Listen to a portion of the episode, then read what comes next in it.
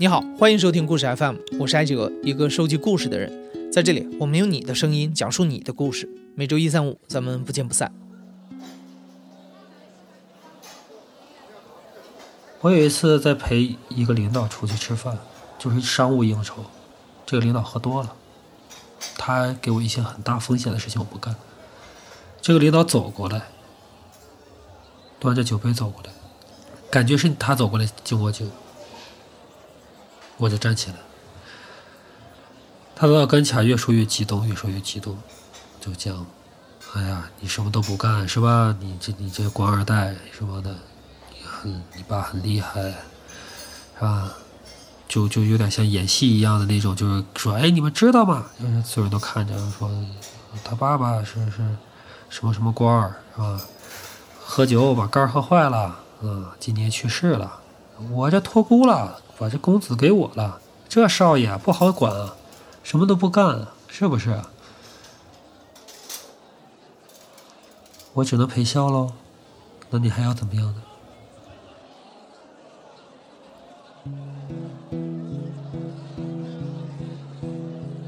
昨天我数了一下，故事 FM 开播以来，至少发布过十二个和父亲有关的故事。似乎对很多人来说，与父亲的关系都是一道逆鳞。只有看清了自己和父亲之间的恩和怨，他们才能明白自己到底是谁。今天的故事同样和父亲有关。从节目开头的那场冲突中，你大概已经猜到了，今天的讲述者小王曾经拥有过一个身份显赫的父亲。按照通俗的说法，他是一个官二代。先说说小王父亲的故事吧。小王父亲出生在一个普通的农村家庭里，生下来不到一个月，父亲就病故了，只剩下母亲、妹妹和他相依为命。但好在小王父亲天赋异禀，记忆力超强，强到能把全本的《红楼梦》倒背如流。凭着这点聪明，他考上了大学，并获得了赏识，走上了仕途。但是在小王的记忆里，父亲从来没有和他好好聊过这些。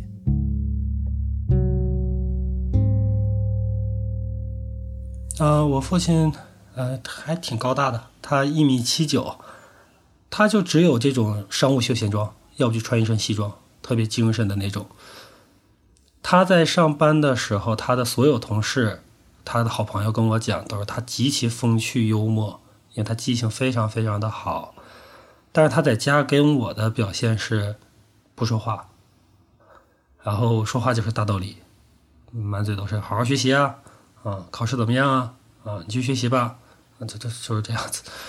我早上起来上学的时候，我爸是没起床的。我晚上回家睡觉的时候，我爸是没回来的。很少能两个人坐下来聊聊天。他也没有父亲，他也不会当一个父亲。整体上的关系就有点像，他是我领导，我是他的兵，基本是这样一个状态。我跟我父亲能交流，全都是在酒桌顶上喝酒的时候。我从十六岁能上酒桌喝酒，我跟我爸大部分的交流是在那个时候交流。大概上高中了之后，在东北那个就算大孩子了嘛，所谓的见见世面嘛。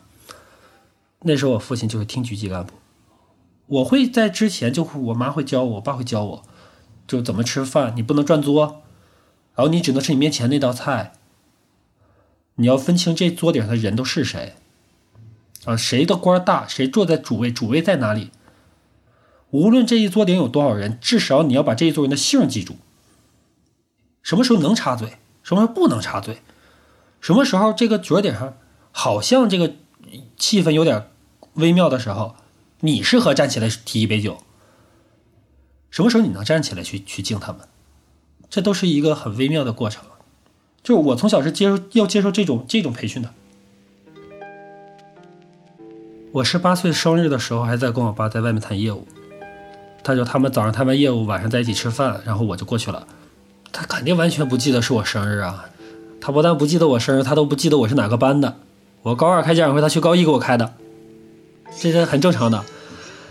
哎，那天其实印象挺深的。那一天是来了一些交通部门的人，然后他们是要修路的，然后就陪他们吃饭。他们是在庆祝，庆祝这件事情拿下来了，就都在交代他，就质量还要保证啊，你不可以，钱是给你批了，但是你你质量得保证，还是在在说这些事情。然后突然间，我忘了是我提的还是提到了十八岁这个事情，我就在桌顶上说了一句。十八，我今天十八。我真没当回事儿。他们桌顶上这几个领导挺当回事儿的。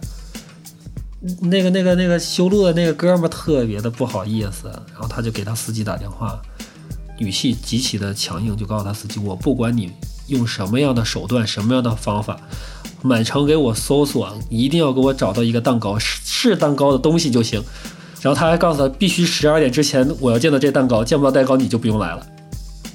就这样子给他打电话，那个司机好好惨啊。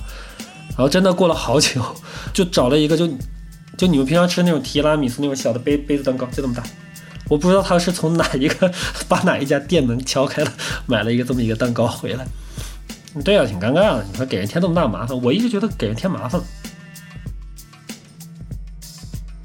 然后我父亲唯一不允许的就是你不允许收人家任何东西。我父亲极其清廉，他自己内心秩序是这样子，就我觉得你这个事儿能干，我不会要你这些。呃，送的礼，但是我觉得你这事儿是应该干，我就会让你干这件事情，所以会很好玩。就是有一些企业最开始对我父亲印象是油盐不进，然后他们就觉得这事儿可能就做不了了，就去找别的事儿去干了。过俩月，突然间接到一电话，你怎么不过来取钱啊？事儿都完事儿了，你该该结账了，该拿着钱该该干嘛干嘛去啊？企业会非常惊讶，说还有这样的事儿，我什么都没送他。所以这种事情多了之后，他会。接触我的时候会会会这样，啊孩子你压岁钱什么就开始供你嘛，我们家是绝对这是这是底线，这会会被打死的。初中的时候，我收到过，人家说给我买了双鞋，你知道鞋盒子那么大，打开以后全都是现金，一百一百的全是现金，然后那时候不敢就给我爸。比这个还夸张的都有，就是，然后大学那个暑那个期间暑假不特别长嘛，我就去北京，然后还正好是我爸他们一个企业和一波领导在北京开什么会，我爸没去，我在北京跟小同学玩挺好，他们知道我在那儿之后请我吃顿饭，下午企业就说我们一起去逛逛街吧，说你上学校了可能得买一身衣服什么的，我想买一身普通的衣服也没问题。就随着去了，老板不会陪着你去，老板会派个人跟着你的，就派个车跟着，然后还有另一个跟我比较熟的一个小姐姐陪着。第一身衣服是我自己买的，我买了一条牛仔裤，然后特别高兴，然后我还问人姐姐这衣服好不好看什么的，然后那那个这 T 恤的我就买了一个牛仔裤，买了一个白 T 恤，这俩加一起能有八百块钱，我记得特别清楚，杰克琼斯。然后我们俩就他就会领导领着我去看一些其他的牌子什么的，然后我然后比如手表会看卡西欧的，或什么 CK 啊什么都会看那种东西，我就陪他看嘛。我以为他要买，我真的以为是他要买，然后他他他就给我看，我就觉得哎这件不错啊。然后他说你你觉得这件衣服怎么样？这不也挺好的。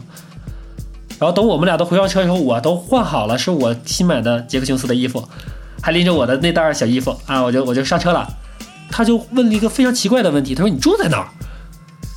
他说：“得把东西放回去嘛。”啊，好吧，那就跟他讲我住在一个时尚酒店。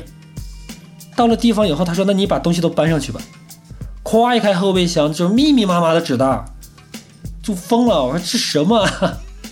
就凡是你觉得啊这个还好呀什么的，他都买了。他就包括什么手表、帽子、衣服，冬天的衣服、围巾，秋天的衣服、外。外套、夹克什么都有，或什么篮球鞋、板鞋、运动鞋、跑步鞋什么鞋，他妈就好几双。那死活不敢要啊！然后我就我就站在那给我爸打电话，然后我爸就给人一顿训啊。他们俩后来把车开走了，我想他们俩应该退货去了。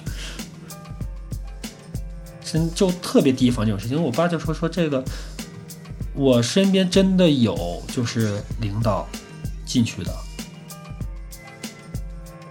我第一次去大连是另一个城市的市委书记和城头老总带我去的，那一路玩的非常非常开心。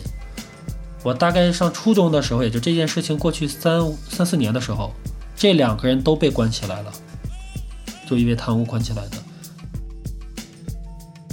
除了不准收人的礼物和钱，小王的父亲对小王的要求还有很多很多。在学业上，他必须严格按照父亲规划的路线走。所以，小王从小就被安排进了最好的学校，读最好的班。在最好的学校、最好的班，小王早早意识到了自己的与众不同。毕竟开家长会的时候，别人的爸爸都坐在家长席，只有他的爸爸坐在领导席。那个时候觉得这些都是理所应得的。你知道，我小的时候，很多企业家什么的会管我叫少爷。嗯，第一次肯定不会把他太当真。后来我突然间觉得这是个事儿的时候，是这些老板的下属，他不知道怎么称呼我呀。他说：“你是谁谁儿子？那你肯定不爱听这个话吧？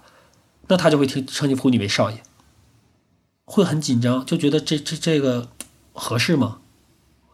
但是慢慢的，你会虚荣心会把这个占据，你真的开始觉得你是偶像剧里的少爷。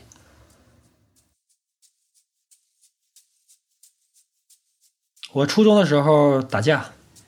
那个时候都受古惑仔影响啊，北方的孩子打架很正常。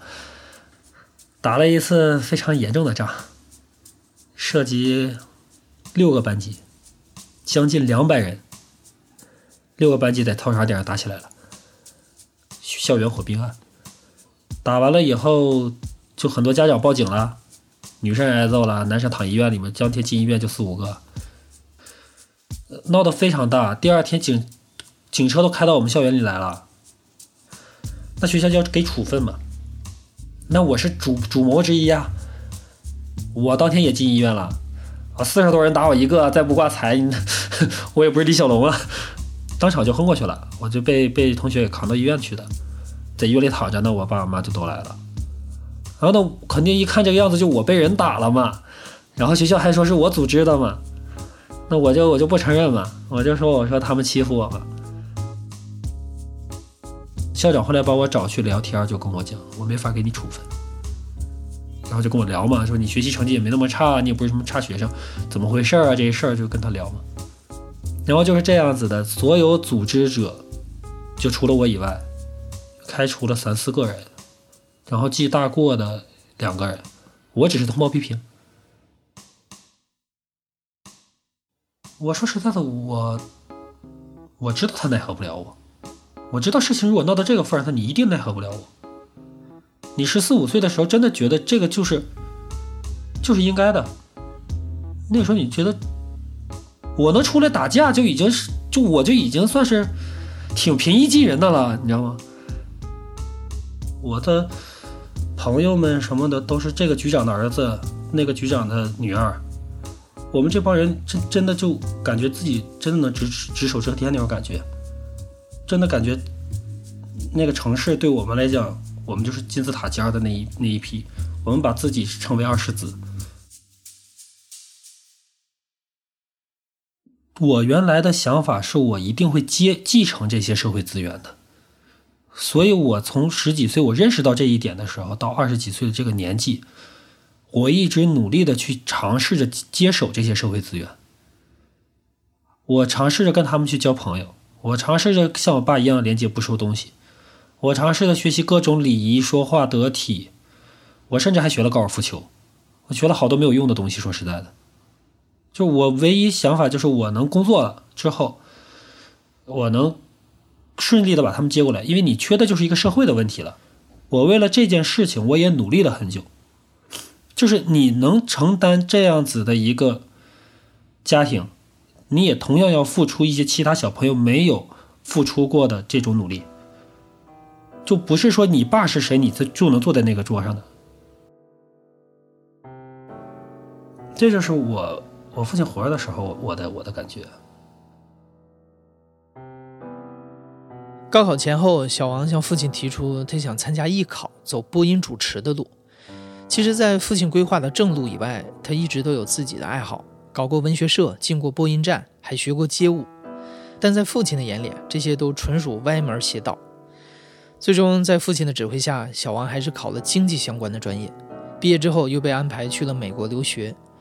临出国之前，父亲告诉他，只要他从美国老老实实的拿回学位，回国之后就能在父亲的帮助下打下一个稳固的事业基础。但是，在美国读书的第二年，小王突然接到了母亲的一个电话。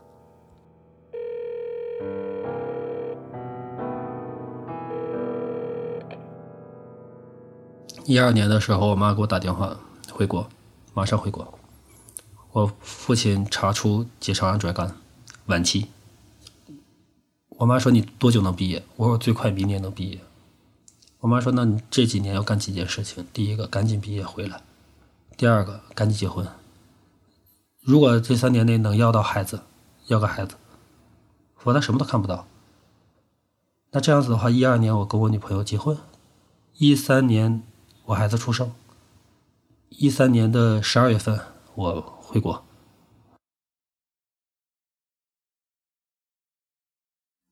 他就不甘心自己能得这个病，所以他会发脾气。我在家的时候真的是大气儿不敢出那种，要不的话很容易就挨骂，然后就家里就爆发一场吵架。那到三月份的时候，我看到网上有银行的招聘。体制内的一些政策性银行招聘，我就飞到南方，飞到福建。我想着就是赶紧离开那个地方，我我清静清静。笔试蛮顺利的，听说是考前五，就面试。那面试人家是社招，我是个应届，我没有任何经验。那这个时候，我父亲就开始出去找人。那我爸后来就去找到总行的朋友去跟人家讲。然后讲完了之后呢，人家不愿意让我爸来，人家就说说这事儿我们就能完成。就那个厦门行的行长我们很熟的，我爸呢其实想飞过来呢，一来看看我的生活，二来呢其实是想见我们行的行长，就在托付托付嘛，有一种托孤的感觉。啊，那个时候看到我父亲真的是，他穿着一身西装，打着领带，就跟他没得病之前一样。就是在厦门的时候，银行界的这些行长什么的就全都出来接他。他不说话，站在那里穿着一身西装，你看他还是那样子，挺精神的，挺挺挺拔的。他就强撑着，说话的话不能说我这么连续这么长的话，只能是短句短句，就谢谢帮忙，就这这种短短句子。我们行的行长他不认识。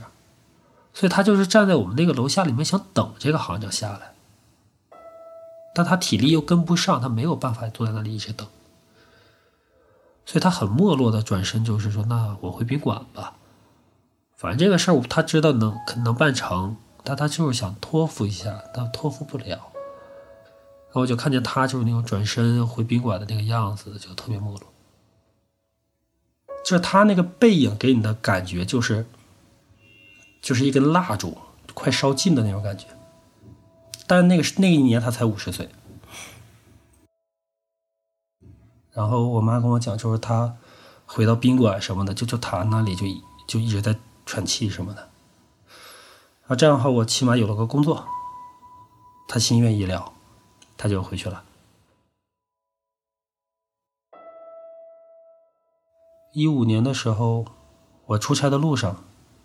我老姨给我打了个电话，说准备回来吧，我就知道事情不好，然后我就回到家里面陪着他。那个时候我爸已经喜怒无常了，偶尔好的时候会跟我聊一些，但是我非常逃避，我非常非常逃避，我不想跟你聊这些，你你在跟我交代后事的这种感觉的话，以后你要怎么办？我我不知道他去世了，我我怎么办？我甚至都不知道去世了对我会有什么影响。但我就是非常非常恐怖、恐惧这种事情，我不想听这种话。有一次，我爸问我说：“你到底想干什么呀？你你未来到底怎么想的？”然后在在厅里面，他躺在沙发上，我就哭了，我就嚎啕大哭。我说我这从小到大我就太听你话了，你让我干什么我就干什么，你让我去哪个学校我去哪个学校，你让我读什么专业我就读什么专业。我正常的人生就是我读完了哪个学校，我回来去哪一个单位，干什么样的活都是能安排的，然后多少岁去进职，多少岁去去升职，我以为这都是安排好的。我从小到大，我反抗过，我也去办过什么学生社团，我也我也有有过自己的爱好，我都被抹杀掉了呀。那我现在这个情况就是，你把我的前前半生学生时时代全写完了，现在又把工作咣当给我塞到那里去了，然后你告诉我剩下我都不管了，我管不了了。然后你问我后面怎么写，我怎么知道你后面打算让我怎么写？我从来没有想过这件事情。我现在被你搞到一个体制内的银行里去，我在这个城市里面，我无依无靠，无亲无故，我连拉个资源都没有。我还想问你，我以后怎么办嘞？我们俩就这样吵起来，我就我就我就放声大哭。我爸就说说，那我小时候呢？谁能管我？你还有个爸，我连爸都没有，我也混到了今天啊。你说你没有靠山了，你说你上面没有人了。我刚工作刚升到副处长的时候，你姥爷就去世了，我上面最大的靠山就没了。你回头看看我的家庭呢？我有个瘫痪的妈，有个残废的姐，我怎么办呢？你就不能争点气吗？然后我满脑子想的事情就是说，那是你的那个时代呀，你的那个时代是是个大学生出来就是天之骄子啊，比你在大两岁以上的人都没见过计算机，之后突然间电脑办公了的时候，你年轻，你那时候才三十几岁。那些四十几岁的人，看着那电脑都不知道鼠标怎么用。那个竞争环境是完全不一样的呀。你可以通过你的流程，通过你的判断，你可以把这个财富再分配，都围着你转。现在的情况呢？银行呢？银行竞争如此激烈，政府是求着别人来这里投资，来这里招商，要降税给降税，大家都已经同质化竞争。你那个时候是一片蓝海，我这时候是一片红海，然后你要把这两件事情混在一起跟我讲，然后我父亲非常生气，就就我们就这么不欢而散。这基本上是我跟我爸最后一次能算正经的去讨论未来的事情。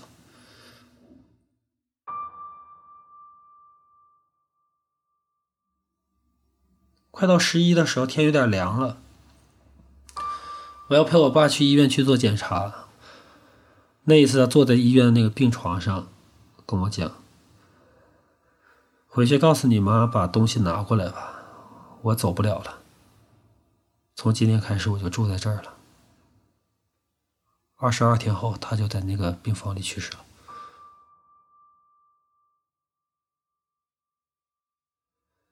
然后第二天，真的就是见到了一个，哎呀。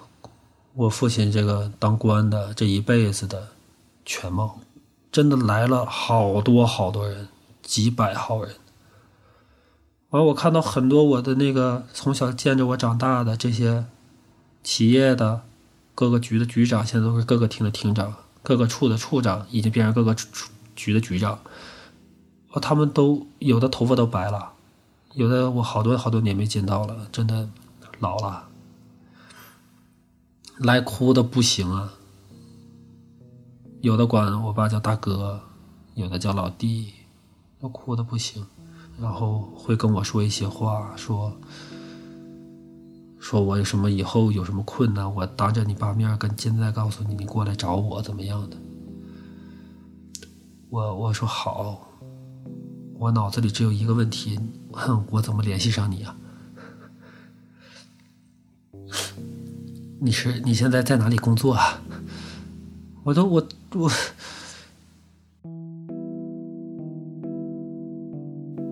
终于到太阳落山了，没有人再来了，我就趴在灵堂里面使使劲哭，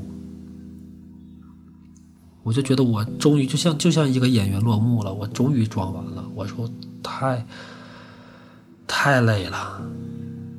我跟我爸讲，我说这是我能唯一做的最后一件事给你了，就是我把今天这戏给你唱完了。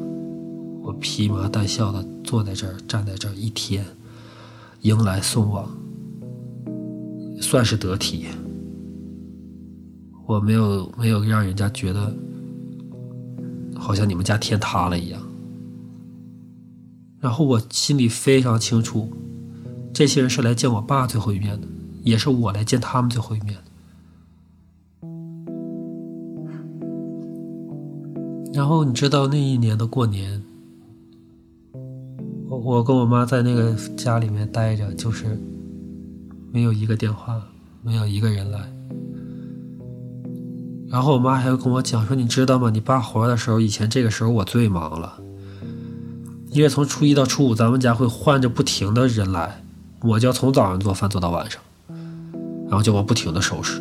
你爸就会从从初一一直喝酒喝到初五，然后会来很多很多人。我说我知道，我就要陪着他一直坐在这里喝呀。然后我们俩突然就，我们俩就是知道，你知道，这就是真的人走茶凉，什么都没了。”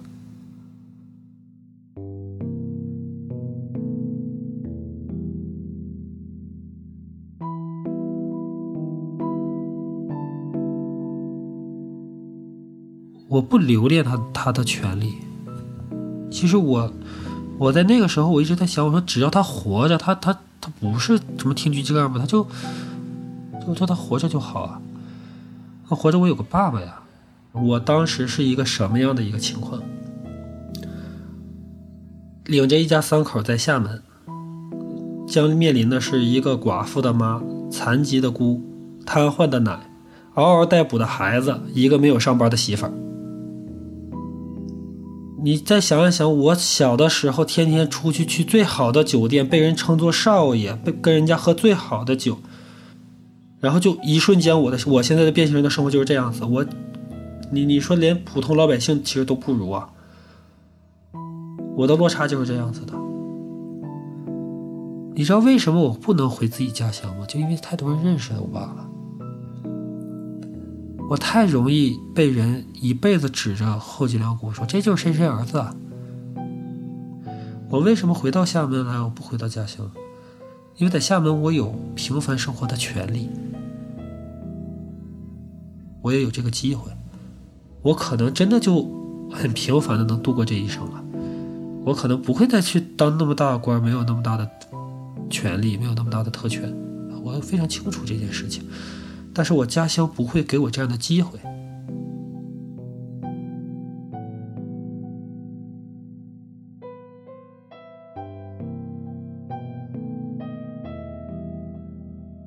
如今，小王仍然在厦门的那家银行工作，他的女儿也已经读小学了。工作了这么些年，小王终于开始找回到了自己的价值，也开始明白这个行业究竟是怎么回事了。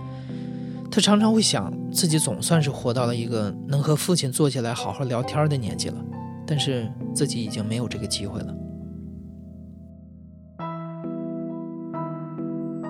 你现在正在收听的是《亲历者自述》的声音节目故事 FM，我是主白哲。